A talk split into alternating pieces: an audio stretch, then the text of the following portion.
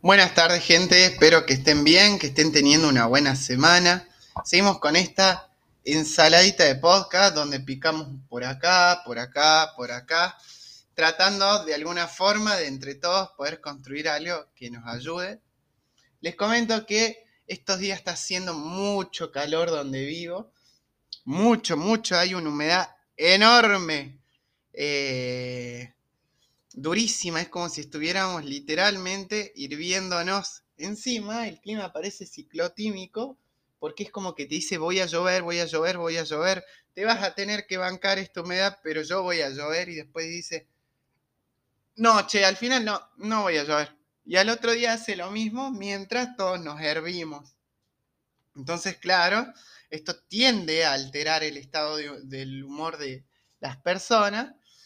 Entonces, de pronto también les digo que hay muchos estudios que hablan acerca de la relación entre, nuestro estado de ánimo y el clima, por ejemplo.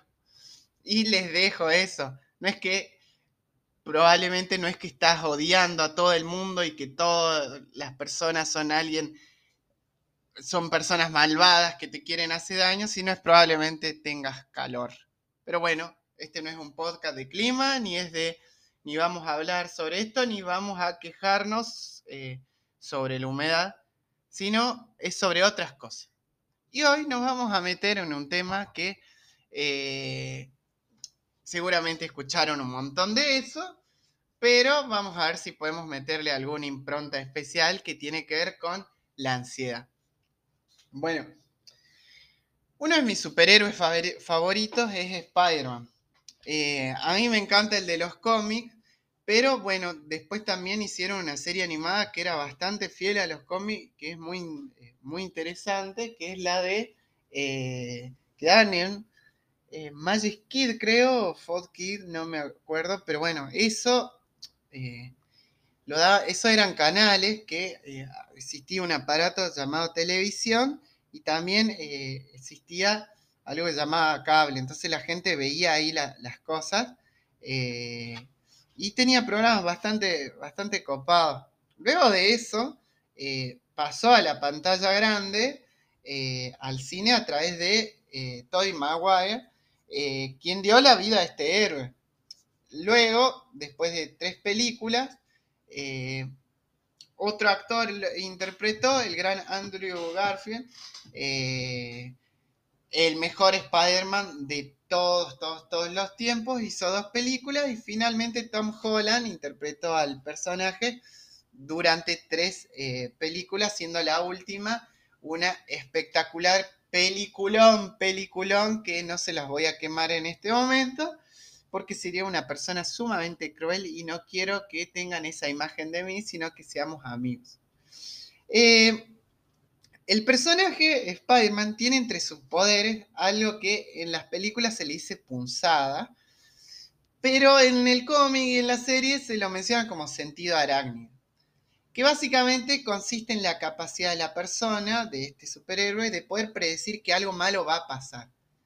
Siente de repente una sensación, un ruido y sabe que algo malo le va a suceder, o lo está atacando un enemigo, o va a pasar un accidente, etcétera y eso le ayuda a esquivar, a anticiparse, a atacar, porque ya sabe que algo malo le viene, entonces puede responder a eso de forma anticipada.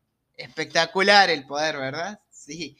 Bueno, nos quedemos con ese, eh, ese ejemplo en sentido arácnido y vamos a otro lado.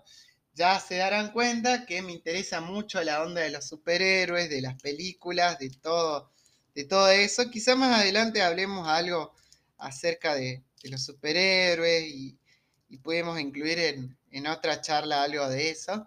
Pero bueno, me meto en una película llamada Infinity War, donde eh, hasta el momento suman a todos los héroes del universo Marvel cinematográfico y lo enfrentan con un villano súper poderoso llamado Thanos.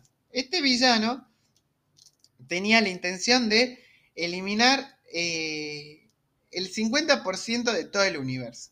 Entonces se enfrenta con muchos superhéroes y en un momento se enfrenta con uno que es el Doctor Strange, que usa magia y que es alguien bastante poderoso y que entre sus poderes tenía algo que a través de una gema él podía viajar por distintos mundos alternos y ver eh, las posibilidades eh, en cada mundo de cualquier elección. Es como que si uno dijera, bueno, eh, voy a hacer esto y pudiera trasladarse en el futuro las consecuencias de tal accionar. Eso lo hace por un millón y tanto de universo y ahí descubre que en uno solo ellos le podían ganar a Thanos. Entonces me, pregunto, ¿es posible que nosotros seamos Spider-Man en que tengamos el sentido arácnido?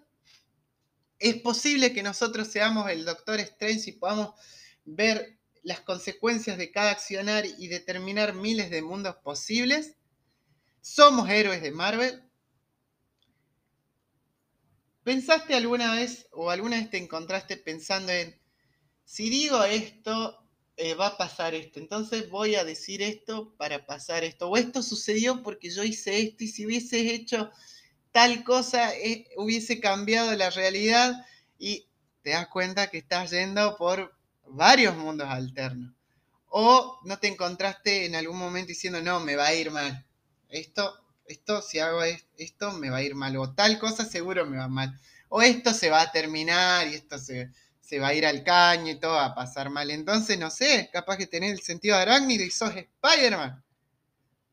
Eh, pero bueno, lamento decirte y ser malo en este momento, pero no sos Spider-Man. Lo que tenés es algo que se llama ansiedad. Te anticipas al peligro y lo que sucede es por la ansiedad. Tenés un diagnóstico del DCM, del trastorno, eh, del manual de trastornos mentales.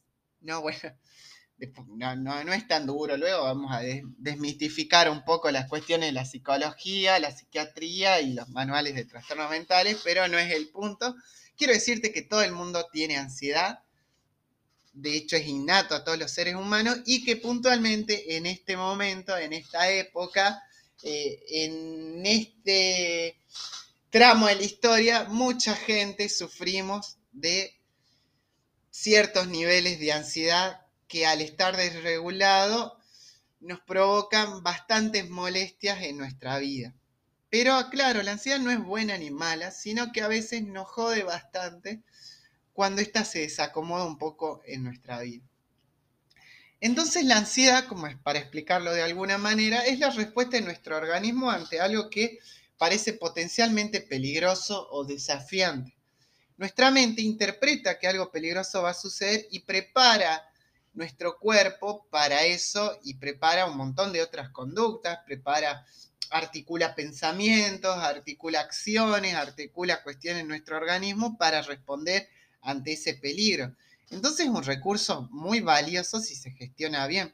Supongamos que estás yendo por una calle nueva y de repente a, una hora complicada y de repente ves que hay dos individuos que le están pidiendo prestada de manera obligada la bici a una persona más adelante. Y que luego de, de hacer eso se eh, agazapan de alguna manera hacia vos, van corriendo hacia vos. Entonces vos ves que hay dos individuos que te quieren pedir prestada la, la bicicleta y vos no tenés ganas de prestarla en ese momento, entonces por más que venís cansado del laburo, empezás a pedalear como nunca antes y zafás de esos sujetos tan amigables. Bueno, lo que sucedió ahí que te permitió decidir bien, que te permitió tomar una acción rápida y que te dio esa fuerza sobrehumana, fue que se apretó el botón ansiógeno y fue la ansiedad con una conducta acorde y salvadora en ese momento. ¿Sí? ¿Ves que no es tan mala? Y ves que te ha ayudado en un montón de cosas. Pero generalmente, en muchas ocasiones, no suele funcionar así. Porque a veces nuestra cabeza percibe de forma distorsionada la realidad y empieza a ver peligros donde no lo hay. Y la ansiedad no tiene la culpa de eso porque responde ante el estímulo que nosotros le damos. Y a veces ese estímulo está distorsionado.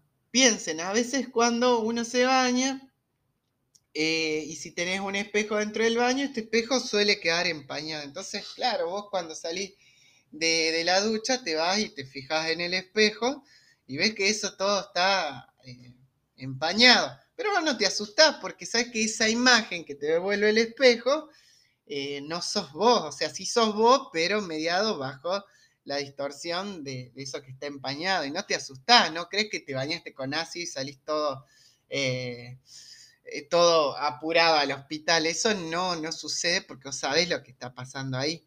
Eso es una distorsión. Y a veces, de nuevo, nosotros al ver distorsionada la realidad, no verla tal cual es, reaccionamos de una forma desacertada.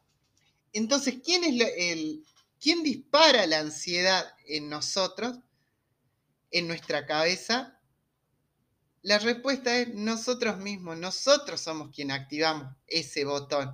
Y la ansiedad simplemente responde ante ese estímulo con sus mejores recursos, como le dije, articula pensamientos, reacciones físicas que pueden ser dificultad para pensar, palpitaciones, eh, hiperventilación, hormigueo en las manos, sensación de falta de control, eh, ganas de ir al baño, no ganas de ir, ganas de comer o no ganas de eh, no comer nada, insomnio, etc.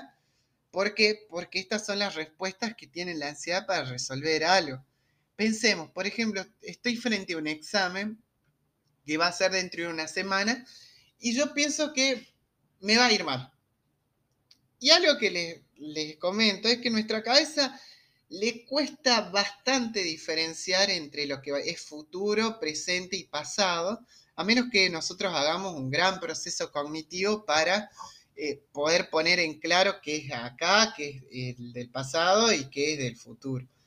Cuando no es así, generalmente nuestra cabeza interpreta que eso que nosotros le decimos es actual. Entonces, yo estoy diciendo, me van a bochar, mi cabeza dice, eh, efectivamente me están bochando. Entonces, como eso es peligroso y eso es algo que no queremos, se dispara automáticamente la ansiedad porque ante un peligro la ansiedad eh, vuela. Entonces lo que dice tu cabeza es te van a bochar efectivamente. Y como no querés que te bochen, peligro, fum, listo, ansiedad por todos lados. O de pronto estás en tu casa eh, y de repente pensás, en alguien que tenés una relación y decís, ah, hizo esto. Ah, no me responde. Puede ser que sea que no me quiere, o quizás está con alguien, o quizás eh, se enojó, o quizás hice algo y por eso pasó esto, o quizás eh, fui demasiado eh, permisivo, permisiva en tal cuestiones. Y se dan cuenta que y después pienso, no, bueno, siempre elijo mal. ¿Y por qué elegí esta persona? Por esto, lo otro.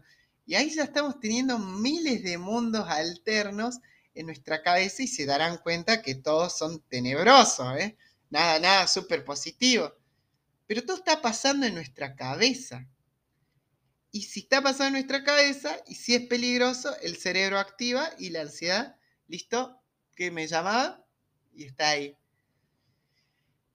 Estaba hablando con una persona y me cuenta que acaba de terminar con el novio. Entonces le digo, eh, papá, ¿por qué? ¿Qué pasó? La última vez que hablamos eh, estaba todo re bien. No, es que estoy triste, me dice, sí. Bueno, pero ¿qué pasó algo en concreto? Eh, no, no es así. Viste que te conté que mi papá es depresivo y yo ya sé cómo es esa vida. Yo ya sé que eso destruye a la familia, a la pareja, a los hijos, y que es un garrón vivir con alguien así. Y bueno, yo estoy triste hace unos días y, sé que esto puede ser una depresión, y si estoy así no le voy a hacer bien a nadie y menos a esta persona. ok, yo creo que te está yendo un montón para adelante y eh, no sé, estás viajando por el futuro y no sé si eso sería una depresión yo, capaz que todos nos ponemos tristes por algunas cosas y eso es normal. Pero se dan cuenta, es, un montón eso, ¿no? Eso de, de, vivir así, pensando peligros futuros, viendo peligros en todos lados, teniendo mundos imaginarios hostiles y tratando de sobrevivir a todas esas posibles realidades oscuras. Entonces, eso sucede por esto que hablamos antes probablemente por algunas distorsiones que tenemos. Y hoy me quiero meter a hablar de estas y poder darles un nombre y ver si alguno de los que está escuchando se identifica con alguna y sepa de base que es una distorsión. Recuerden que lo que hablamos de distorsión es lo que vimos con el ejemplo del espejo. Antes es algo que no se ajusta tal cual a la realidad. Entonces, hay, una, eh, hay ciertas personas que clasificaron todas estas formas difusas de ver la realidad y es excelente, y hoy les voy a comentar de dos. Una se llama catastrofización o sesgo de percepción. Básicamente consiste en imaginar, especular, rumiar, que quiere decir como pensar mucho, en el peor resultado posible. Y no me interesan las probabilidades si eso puede llegar a suceder tal como lo pienso o no, sino yo pienso que efectivamente hay algo malo que va a suceder a partir de esto. Y que encima que eso va a ser malo, no lo voy a poder tolerar, no tengo los recursos para enfrentar eso y eh, probablemente sea lo peor que me puede pasar. Va a ser algo terrible, sin solución, inevitable, intolerable, etc. Entonces como que tengo la seguridad que algo a futuro va a suceder de forma negativa es una distorsión.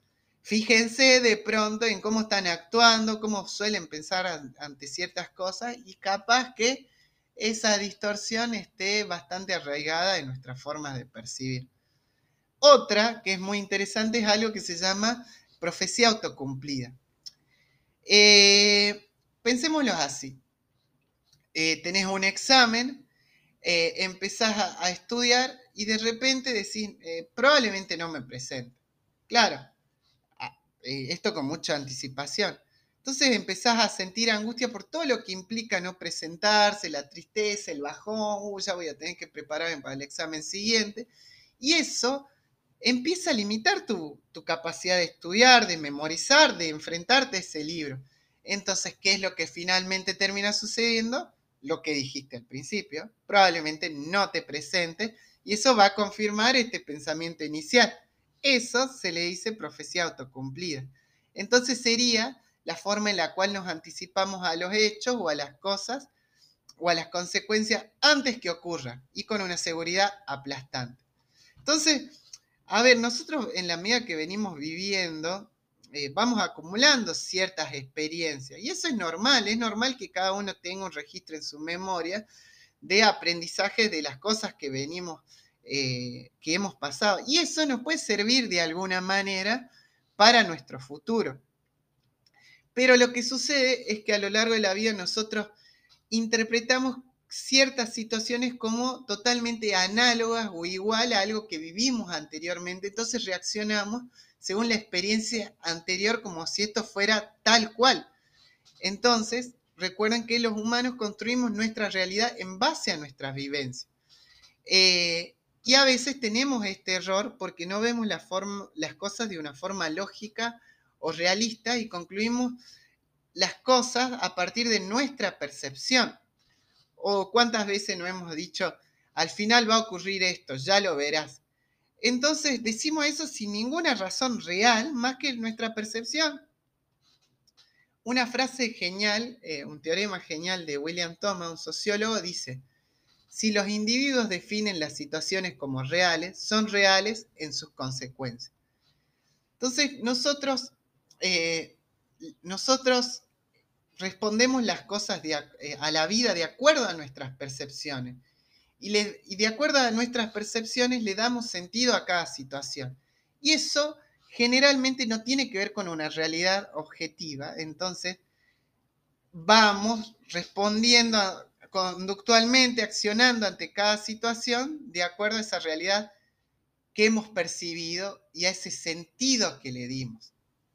A todo esto se le suma algo que le decimos sesgo de confirmación, que básicamente sería nosotros le damos una idea a nuestra cabeza y nuestra cabeza busca todo lo que nuestra realidad confirma esa idea y deja de lado aquellas que constructan, eh, eh, que, eh, van en contra de esta hipótesis que nosotros tenemos. Entonces, sería algo así como yo estoy frente a un examen, de repente me ha ido mal, entonces digo, no, listo, viste, yo soy un mal estudiante, me va mal, soy peor, pésimo, esta carrera no es para mí, y de repente eh, empiezo a pensar, sí, porque me fue mal en tal, he estudiado no tal, no he hecho este examen tal, y me cuesta tal y tal cosa no aprendo. y nuestra cabeza deja de lado todos los 100, los cientos, no sé, a excepción no sé qué carrera estudias, pero eh, las, eh, las decenas de parciales, de exámenes, de finales que aprobaste y todas las cosas que aprendiste, lo deja de lado. Entonces, claro, no tenés, eh, tu cabeza va confirmando esa hipótesis de, forma sesgada. ¿Se entiende un poco? Entonces, eso a la vez influye en esto que hablamos de la profecía autocumplida y empieza a crear un mundo bastante hostil. Entonces, como para ir cerrando, no sos un chamán, no sos Achira, no ves el futuro, no tenés ninguna forma de ver el futuro, ¿sí?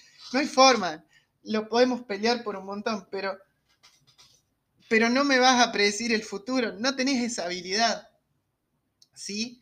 No tenés la bola mágica que te dice que algo va a salir de tal manera y, encima, si la teoría es una, es una que está totalmente errónea porque probablemente te dice siempre que algo malo va a suceder.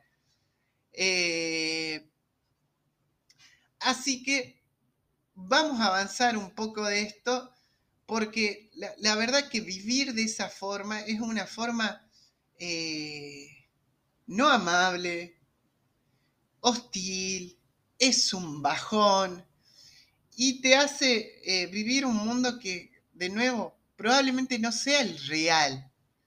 Porque capaz que si hay un montón de cosas buenas que suceden, que si hay un montón de veces que te equivocas, que te equivocas y que no prestaste atención a esa equivocación de eso malo que iba a suceder y que al final no sucedió.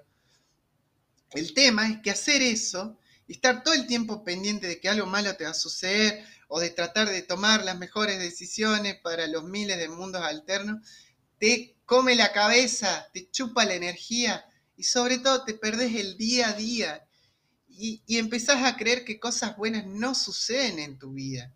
Y eso probablemente no sea verdad.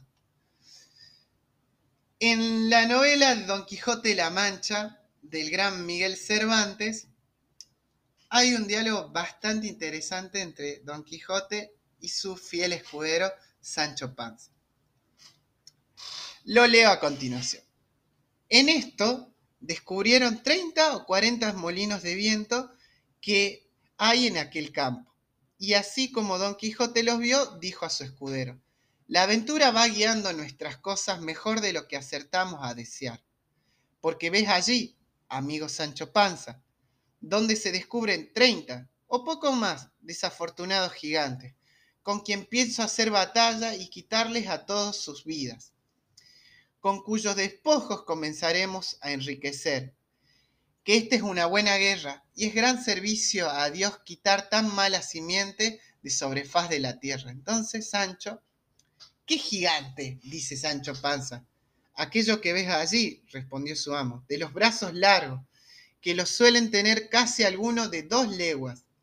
Mire, vuestra merced, respondió Sancho, que aquellos que allí se parecen no son gigantes, sino molinos de viento, y lo que en ellos parecen brazos son las aspas que, volteadas del viento, hacen andar la piedra del molino. Bien parece, respondió don Quijote, que no estás cursando en esto, cursado en esto de las aventuras. Ellos son gigantes, y si tienes miedo, quítate de aquí y ponte en oración en el espacio que yo voy a entrar en ellos con fiera y desigual batalla. Y diciendo esto, se dio espuelas a su caballo Rocinante, sin atender a las voces que su escudero Sancho le daba, advirtiéndole que, sin duda alguna, eran molinos de viento y no gigantes aquellos que iba a cometer.